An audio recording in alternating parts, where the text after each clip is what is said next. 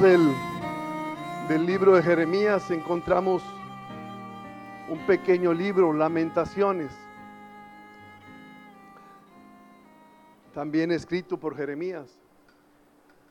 Pero tan grande es el libro de Jeremías y tantos hechos y relatos.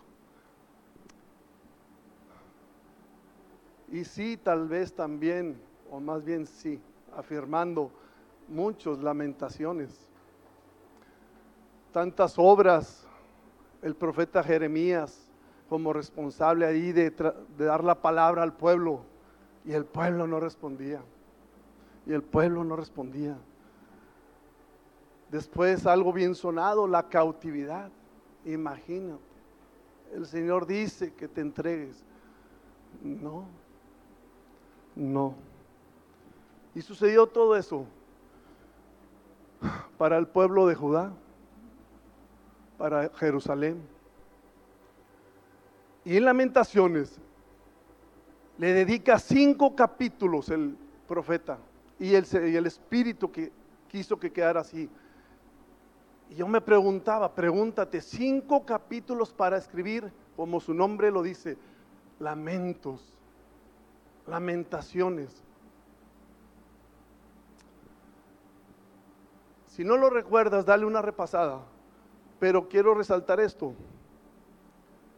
Son cinco capítulos. Y yo lo veía así cuando lo estaba viendo. La mitad, el del medio, el tercero. Exactamente en el capítulo 3. Versículo 24.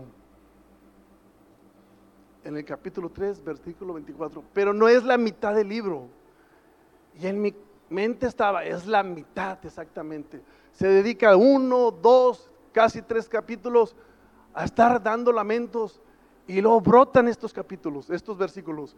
Y lo, después de esto otra vez, cuatro y cinco. ¿Por qué no dejó al final estos versículos que vamos a leer? ¿Por qué no como conclusión de los lamentos, de las lamentaciones? Vamos a leerlos. Lamentación 3:24. Dice, mi porción es Jehová, dijo mi alma. Por tanto, en él esperaré. Bueno es Jehová a los que en él esperan, al alma que le busca. Bueno es esperar en silencio la salvación de Jehová. Y si regresamos tantito al 3.19, es una expresión de una lamentación, de un lamento acuérdate de mi aflicción y de mi abatimiento, del ajenjo y de la hiel. Y sigue diciendo, lo tendré aún en memoria, porque mi alma está abatida dentro de mí. Esto recapacitaré en mi corazón, por lo cual esperaré. Esperaré. El tema de hoy esperaré en el Señor. ¿Por qué no lo dejó para conclusión de lamentaciones, sino que lo dejó en medio? Y en mis días, estos días, con este tema, yo he enfocado que estaba al centro del, de lamentaciones. ¿Y qué importancia tiene? No tiene importancia, pero yo traía esto, hermano, si quiero verlo más adelante. ¿Por qué? Mm, se aferró a mi mente, que estaba al centro de, del libro de lamentaciones, estos, estos pasajes. El día miércoles, en el tiempo de las profecías, se dio una profecía y decía, pacientemente esperé a Jehová y oyó mi clamor. Y él oyó mi clamor. Entonces yo traía el tema y escucho esa profecía y la menosprecio y digo, mm, casualidad. Hubiera sido perfecto que esa profecía se diera el domingo. Bueno, continuamos, llegó la prédica, el pastor el hermano tocó unos puntos, pero al final el pastor toma el lugar y canta el coro, tantos que esperan. Entonces dije a mi alma, casualidad. Hubiera sido perfecto que hubiera cantado el domingo ese coro. ¿Qué piensas, hermano? ¿Hubiera sido que todo eso fuera el domingo o así tenía que ser? ¿Qué piensa mi corazón? ¿Qué piensa tu corazón o, tu alma si te sucediera a ti? ¿Qué piensas? ¿Que debería haber sido todo el domingo? Entonces lo olvidé. Pasó el jueves y yo sigo con la tarea y el viernes. Pero el sábado se envió una lección más de rodillas triunfamos.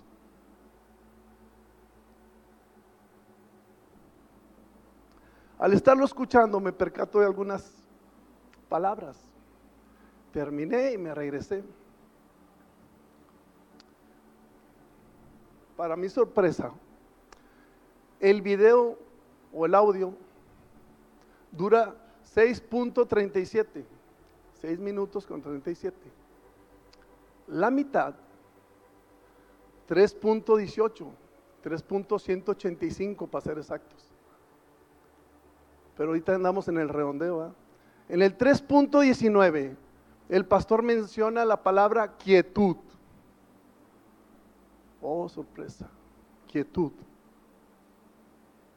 Puede ser silencio, meditación, espera y muchas otras palabras.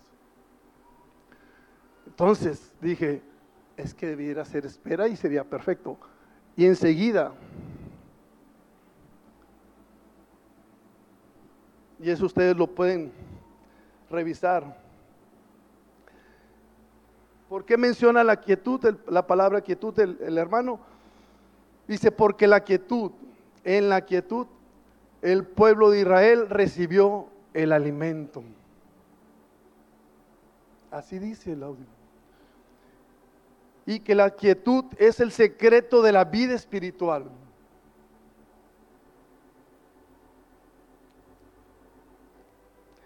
Y continúa diciendo, espera en el Señor.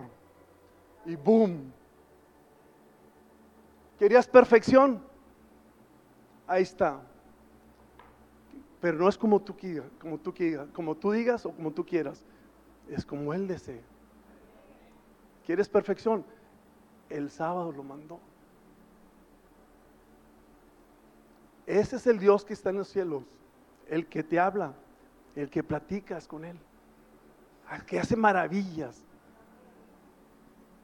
para que no dudes. Dijo Gedeón, Señor, si tú haces esto en la mañana, voy a creerte. Yo no se lo pedí, pero oh, simpleza de mí, llegó la perfección. Y este no es mi, mi testimonio, es su obra para que ustedes también lo cuenten. El hermano, y no digan nombres, el hermano, miren lo que hizo el Señor, eso sí. Jehová de los ejércitos, mira lo que hace, perfecciones. Lo pueden examinar, hermanos. Exactamente a la mitad del audio. Y ahí sí me sorprendió.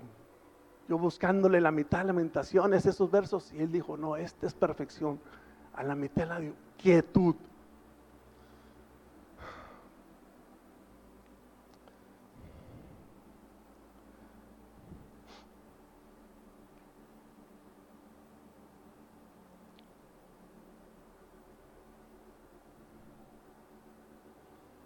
También decía que la quietud, bueno, decía, espera en el Señor mientras, mientras tú esperas. Él alimentará a aquellos, Él ha alimentado a aquellos que hacen que sean hombres poderosos. Amén. ¿Cómo debemos esperar? Buscando su rostro. ¿Cómo debemos esperar? Buscando su rostro. ¿Dónde buscamos su rostro? En la iglesia, pero hay un servicio específico y es la oración de los viernes. Ahí buscamos su rostro. Es más específico ese servicio. Pero hay una pregunta para hacernos todos. Es pregunta, no es reclamo, es pregunta. ¿Por qué en lo que yo tengo de la vida cristiana, nunca, nunca un servicio de oración ha estado como un domingo. Nunca. Pregúntate, hermano, ¿qué pasa? ¿Qué pasa? Y es en el cuerpo de Cristo, o sea, hay otras iglesias. ¿Por qué? Porque no nos gusta esperar. Porque no nos gusta esperar. ¿Cómo debemos esperar al Señor? Pidiendo consejo también. Ahí hay que esperar.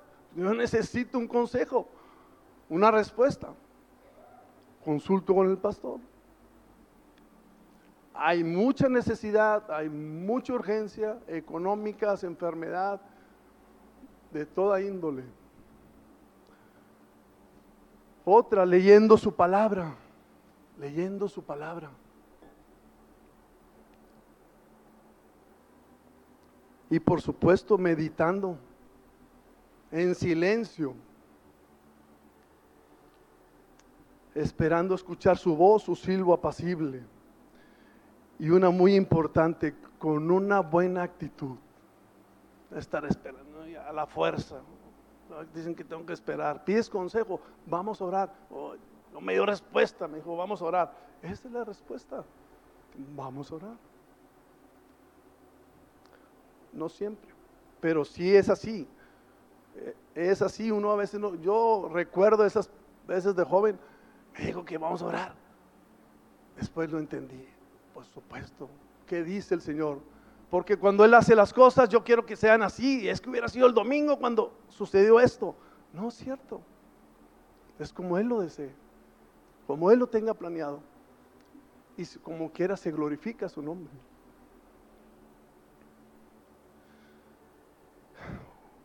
¿Cuánto tiempo debemos esperar? ¿Habrá un tiempo para una respuesta a mi necesidad? ¿Un tiempo a, a mi enfermedad? Tiene que haber un tiempo o no hay tiempo. Sí hay un tiempo. Porque el Señor nos pasa por la enfermedad, el valle, hay un tiempo. Si nos dejase ahí, moriríamos. Entonces hay un tiempo. ¿Cuál es ese tiempo?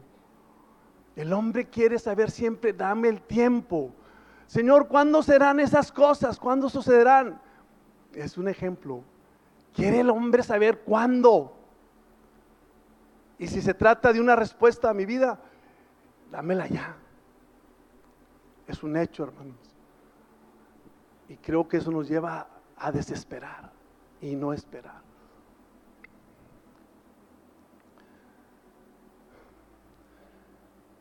vayamos a Eclesiastés. Eclesiastés 3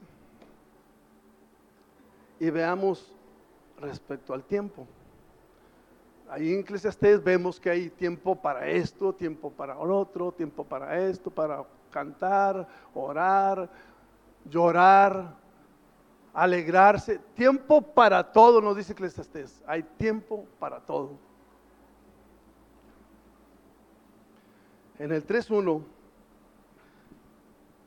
dice, hay un tiempo señalado para todo y hay un tiempo para cada suceso bajo el cielo. Entonces sí hay un tiempo. ¿Cuál es ese tiempo? Eclesiastés 3:11. Dice, todo lo hizo hermoso en su tiempo. Ahí está la respuesta. En su tiempo. ¿Cuál es el tiempo? El tiempo que el Señor diga. Su deseo, su voluntad en la, eh, Biblia de las Américas, dice, Él ha hecho todo apropiado, apropiado a su tiempo. Entonces, ya tenemos otra base. ¿Cuánto tiempo? Lo que tú digas, Señor.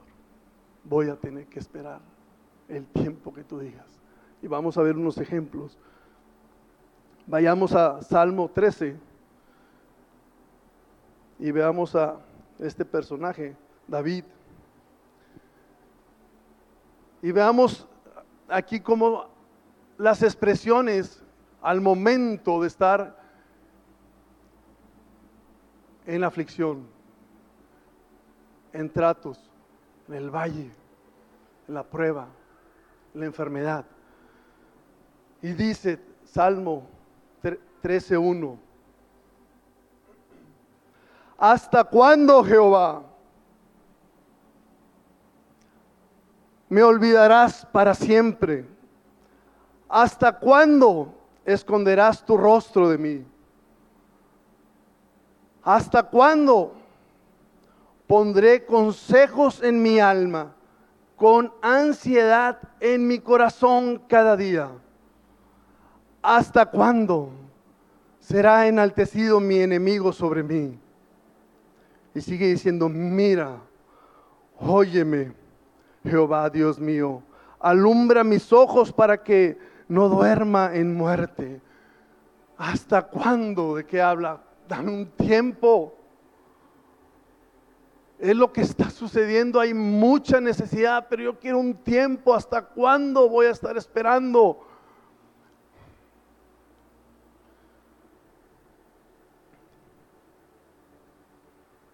Es un momento difícil y quizás muchos estén en esta situación. Pero no hay respuesta. El Dios que hace perfecciones parece que en ese tiempo no responde a mis necesidades.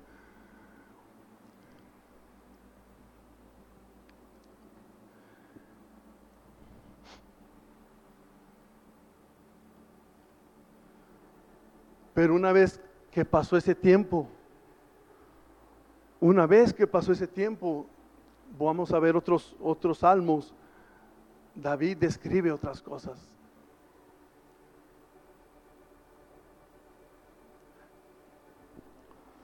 Es en la espera es donde uno escucha la voz del Señor.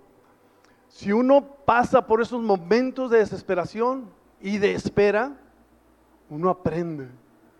Si no pasas, no aprendes no escuchas. Entonces, gracias a Dios por esos momentos.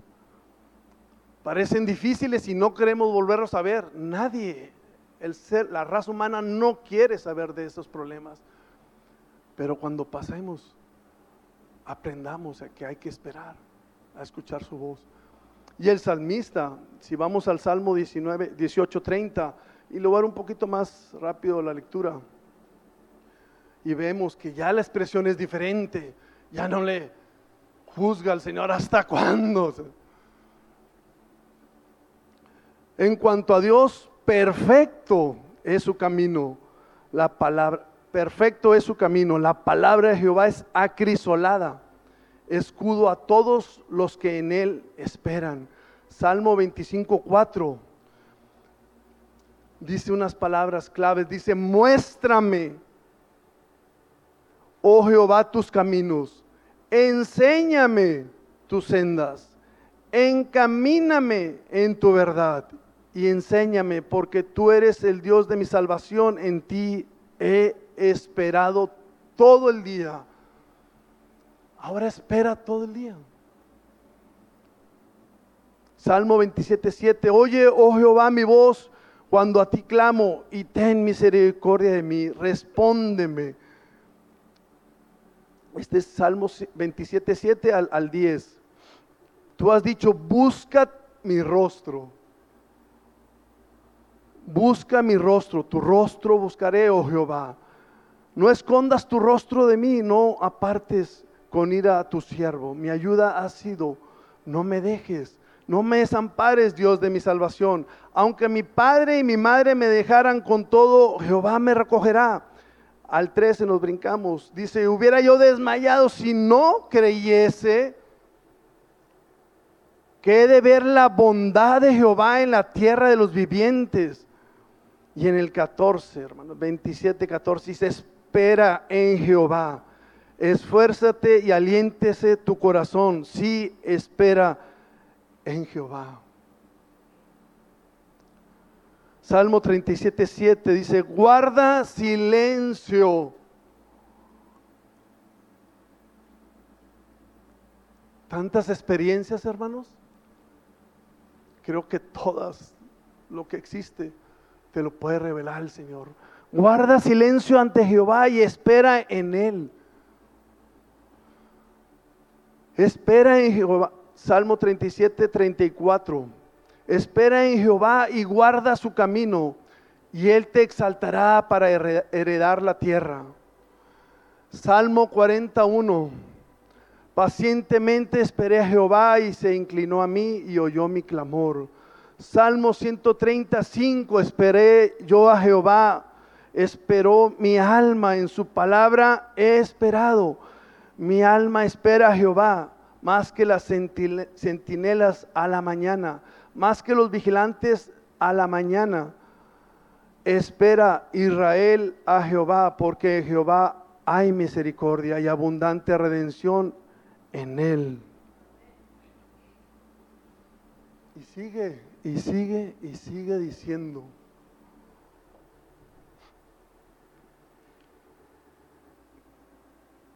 Preciosa experiencia.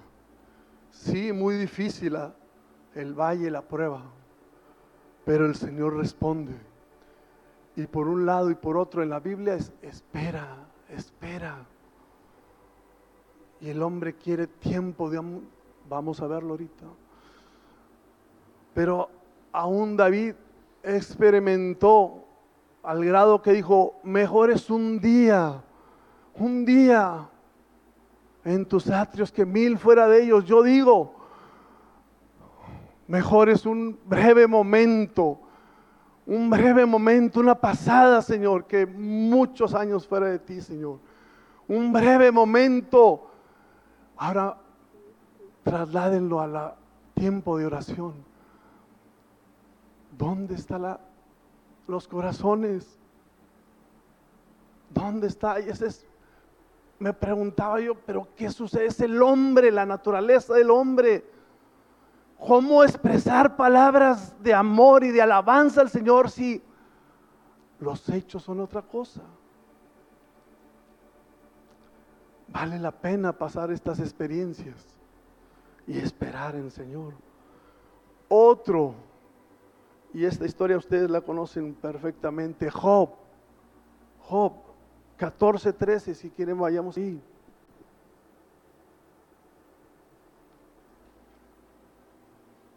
Es una historia difícil, una prueba difícil.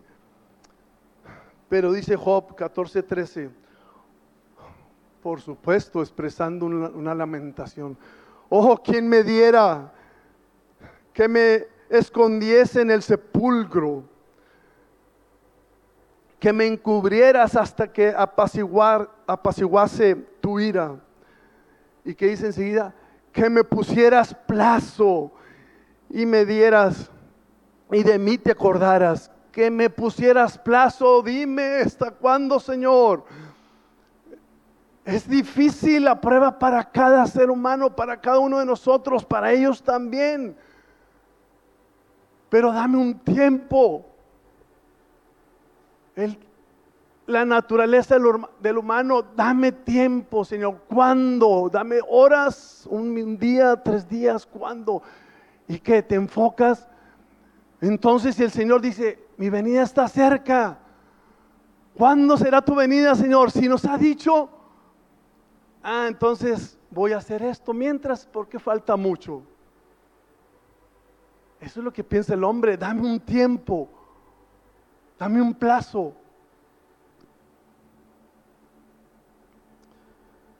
Hmm. Vayamos a Mateo 24 y veamos una este pasaje donde está hablando Jesús. Mateo 24, 45. Es el siervo fiel y el siervo malo. Y dice, ¿Quién es pues el siervo fiel y prudente? Al cual su Señor puso sobre su familia para que les dé el alimento a tiempo. Bienaventurado aquel siervo al cual cuando su Señor venga, le haya haciendo así. De cierto os digo que sobre todos los bienes le pondrá.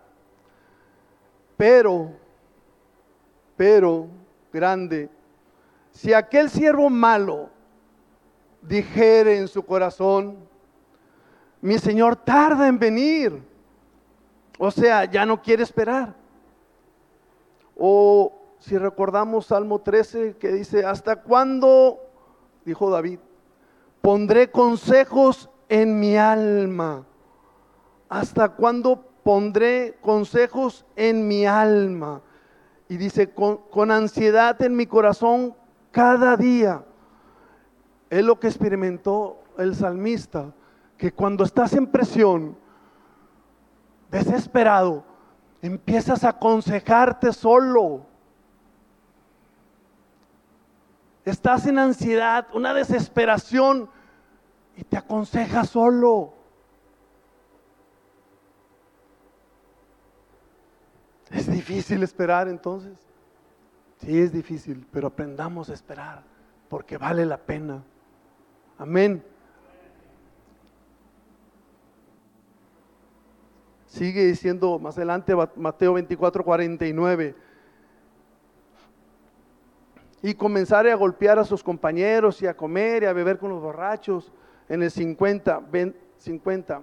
vendrá el, el Señor de aquel siervo en el día que no lo espera y a la hora que no sabe, y le apartará. Hasta ahí. Lo demás está más fuerte, pero esa palabra lo apartará.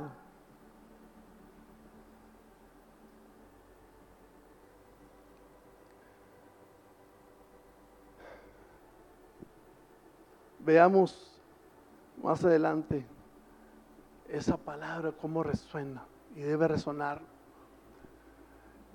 Pero creo que ya está razonando. Porque el Señor ha apartado. ¿Qué actitud o la actitud de esperar nos ayuda a adquirir? Paciencia, perseverancia, resistencia y nos acerca más a Dios. Son puntos bien importantes. Si pensabas que la espera no era tan importante, yo pensé igual. Pero está por toda la Biblia.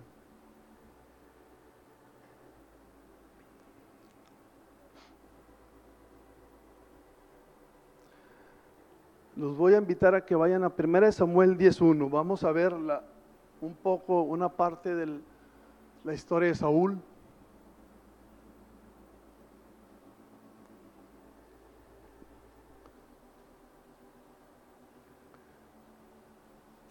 Entonces ya vimos que Jeremías esperó, David esperó, Job esperó, Abraham también esperó cuando se le dijo, tú vas a tener un hijo.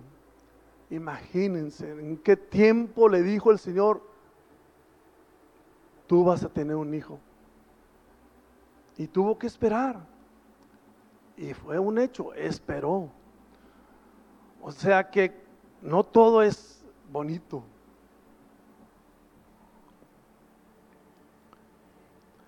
Hay circunstancias que nos rodean cuando estamos pasando esa espera. Y veamos aquí adelante. En esta parte Samuel está hablando a Saúl. Lo encuentra para ungirlo, para ungirlo como rey Samuel. Y dice 1 Samuel 10.1, tomando entonces Samuel un frasco de aceite, lo derramó sobre su cabeza y lo besó y le dijo, ¿no te ha ungido Jehová por príncipe sobre su heredad? Hoy, después que te hayas apartado de mí, hallarás dos hombres junto al sepulcro de Raquel, en el término de Benjamín, en Celsa, los cuales te dirán, las asnas que habías ido a buscar se han hallado le empieza a decir Samuel a Saúl, después de que lo ungió, y antes de que le diga un mandato del Señor, el mandato es espera. Antes de que le dé el mandato de espera, primero Samuel le dice a, a Saúl, te voy a dar tres sucesos. No se lo menciona, pero se los da. Dice, van a suceder tres sucesos. Este es uno. Vas a salir y lo vas a y lo vas a voltear y luego vas a subir y te vas a encontrar dos hombres. Y te van a decir que el tema que tú traes ahorita de las asnas, porque en el capítulo anterior él salió a buscar las asnas y estaban preocupados porque se habían perdido. Dice, bueno, ese tema ya está arreglado. Impresionante, ¿no? Ese es uno. Samuel 10.3. Y cuando de ahí salgas y sigas adelante y llegues a la encina de Tabor, te saldrá al encuentro tres hombres. Este es el segundo. Tres hombres que suben a, que suben a Dios en Betel, uno llevando tres, y le da detalles, tres cabritos, otro llevando tres tortas de pan y otro llevando un odre de vino. Ellos te saludarán y te dirán, y te darán las dos tortas de las cuales recibirás de sus manos. A detalle, hermanos.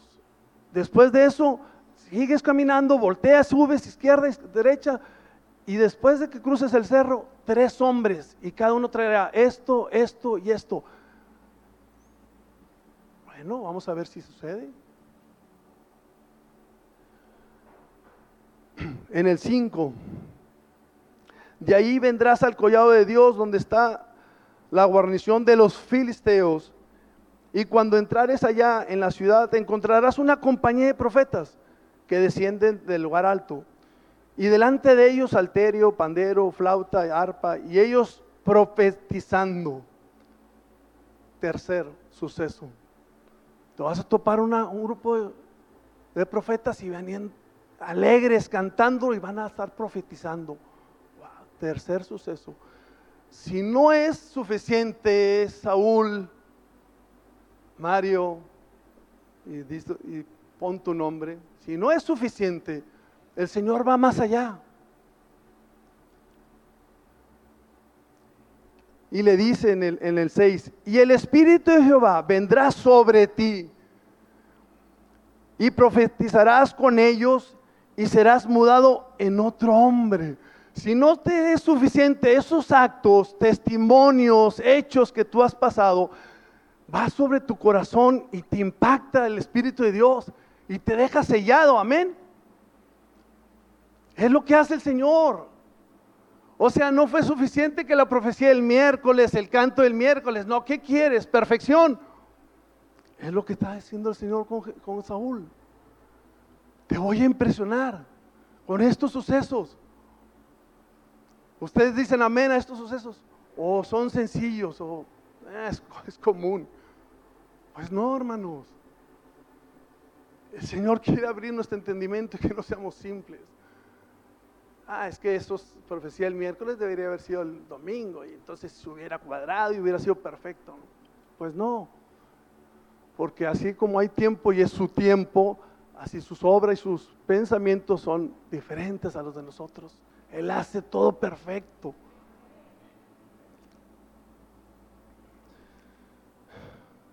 Vayamos a Samuel 10:7. Ahí está enseguida. Y cuando te hubiera sobrevenido estas señales, haz lo que te viniere a la mano. No sé si, la traducción es correcta, pero me suena muy ligero esas palabras.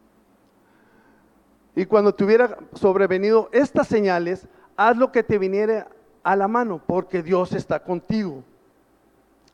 Y bajarás delante de mí a Gilgar, y luego descenderás yo a ti, descenderé yo a ti para, para ofrecer holocausto y sacrificar ofrendas de paz. Y aquí vienen los mandatos. Espera siete días hasta que yo venga. Espera siete días, uno. Hasta que yo venga a ti, dos. Y te enseñe, y te enseñe lo que has de hacer. Así era la petición del salmista, ¿verdad? Enséñame, enséñame. Ya había pasado la prueba, ya había pasado, experimentado. Es esperar. Y el Samuel le dice a Saúl, hasta que te enseñe, hasta que te enseñe.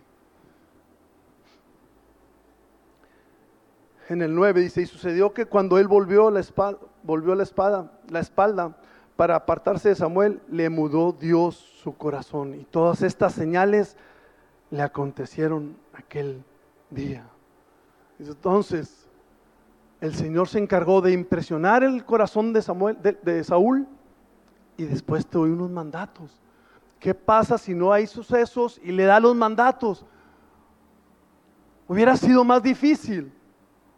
Hubiera sido más difícil. Pero ese es el Señor de misericordioso. Te da una señal, te cautiva, te impresiona. Yo creo, yo creo, así es. O como sea, Señor, ya aprendí, ya, ya. Ahora espero. Bueno.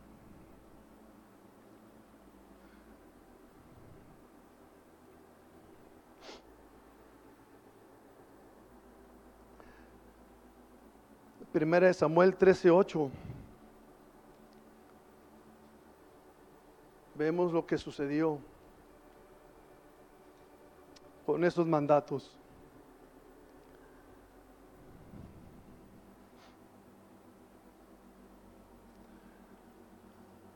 Dice ahí, y él, y él esperó siete días, conforme al plazo que Samuel había señalado. Pero Samuel no venía a Gilgal y el pueblo se le desertaba. Cuando tú estás en pruebas y, en espera y en el valle y quieres una palabra, un tiempo, una respuesta, suceden hechos alrededor tuyo como este. Y el pueblo se desertaba, o sea, pregunta, ¿qué pasa si el pueblo se desertaba, Saúl? ¿Qué tiene? ¿Qué pasa? Analícenlo, hermanos, porque esta situación las pasamos frecuentemente. Empezamos, ¿qué dijo eh, el, salmista? Pondré, ¿hasta cuándo pondré consejos en mi mente? Es que vienen cosas y, y vamos a ver lo que hacía Saúl. En el 9, 13, 9 dice, esto dijo Saúl, traedme holocaustos y ofrendas de paz, y ofreció holocausto. No esperó.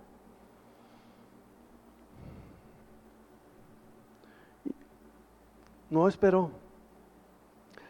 ¿Y qué decían los, los renglones anteriores? Y cuando te hubiera sobrevenido estas cosas, haz lo que te viniera a la mano. Haz lo que te viniera a la mano. Haz lo que tú pienses.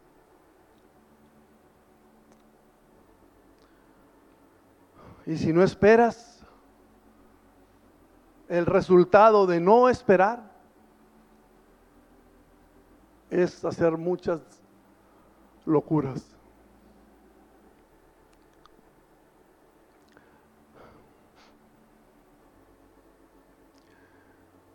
Diez, primera de Samuel 13:10. Y aconteció tan pronto como acabó de hacer el holocausto, he aquí Samuel que venía llegando.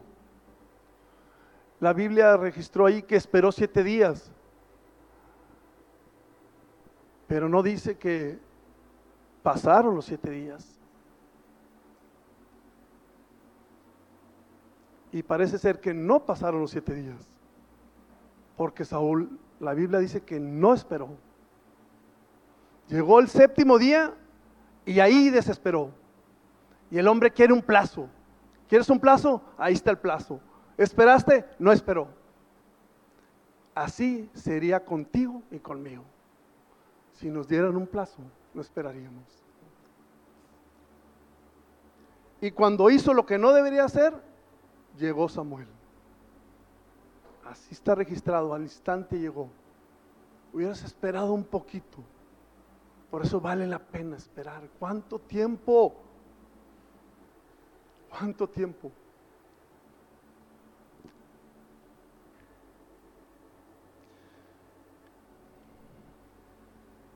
Y salió Saúl al encuentro para saludarle.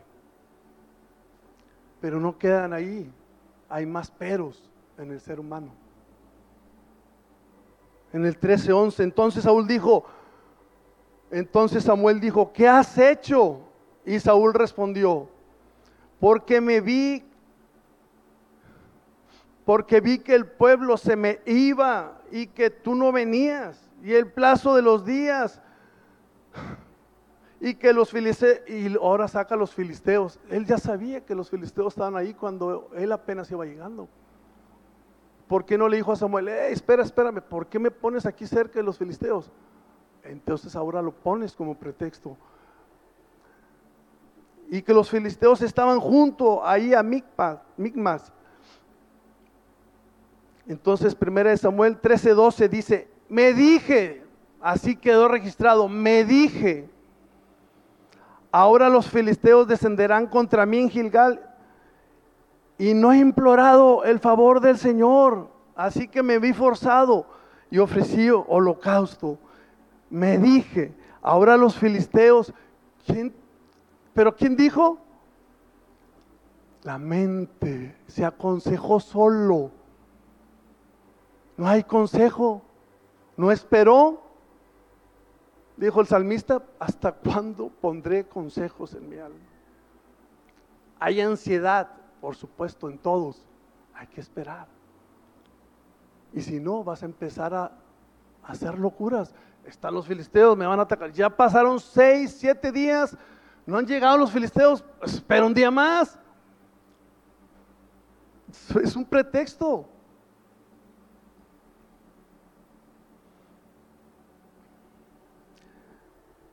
Y otro tema, no he implorado el favor del Señor. ¿Cómo están las oraciones los viernes? Así estaba Saúl. No he implorado, no he buscado su rostro, no he esperado, no he pasado ahí en esos procesos de meditación, espera. Es más fácil en domingo, por supuesto, yo también lo digo, porque estamos aquí y recibimos, recibimos palabra. Y suena así, pero estamos entretenidos. En la espera, no puedes estar entretenido a ver, ¿qué, hago?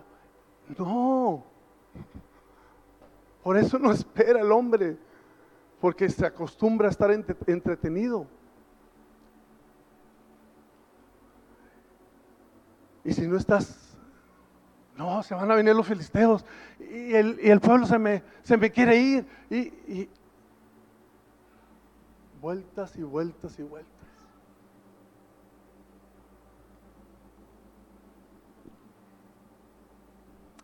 y me fui y me vi forzado. Me vi forzado. No me no dice me forzaron. Me vi forzado. Eres tú solo y tus problemas. Igual que yo. Pero aquí está la clave, esperar en Señor.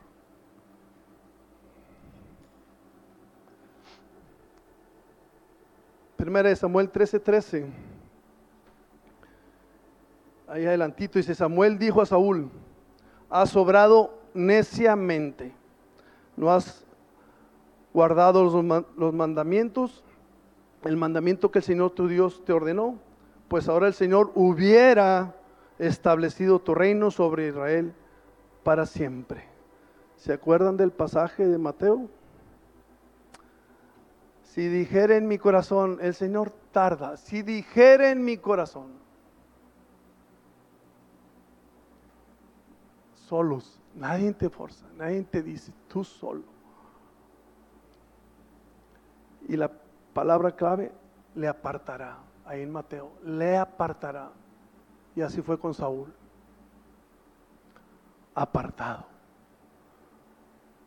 Ni siquiera terminó bien. Es apartado, hermanos. Es delicado el asunto. Porque empiezas con tus ideas y otro tema, otro punto importante, sí, las situaciones que te están pasando aquí, piensas que se van a terminar moviéndote, pues pregúntate, ¿quién cambia, yo o él? porque Él no cambia, Él sigue siendo perfecto y haciendo las obras. Uno es el que empieza. No, pues es que, y, luego, si el Señor te ha usado, porque Saúl profetizó, entonces dice, no, no, Dios está conmigo. Delicado, hermanos, delicado. Dios nos ha hablado y tenemos que esperar. Pero esos momentos, no es, no es esperar ahorita, es esos momentos, momentos difíciles como los ejemplos que vimos. Todos desesperaron, pero todos aprendieron a esperar. Amén.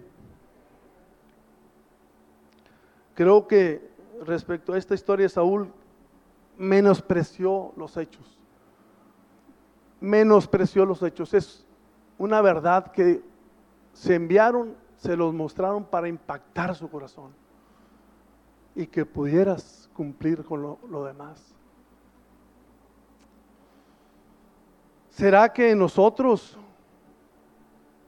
nuestros sucesos, nuestros hechos, testimonios, milagros, los hemos olvidado?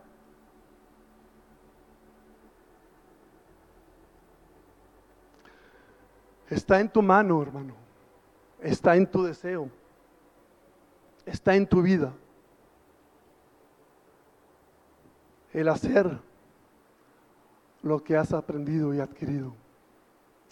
Pero un hecho sí es verdad. Dios está contigo. Dios está contigo. Es un hecho. Amén.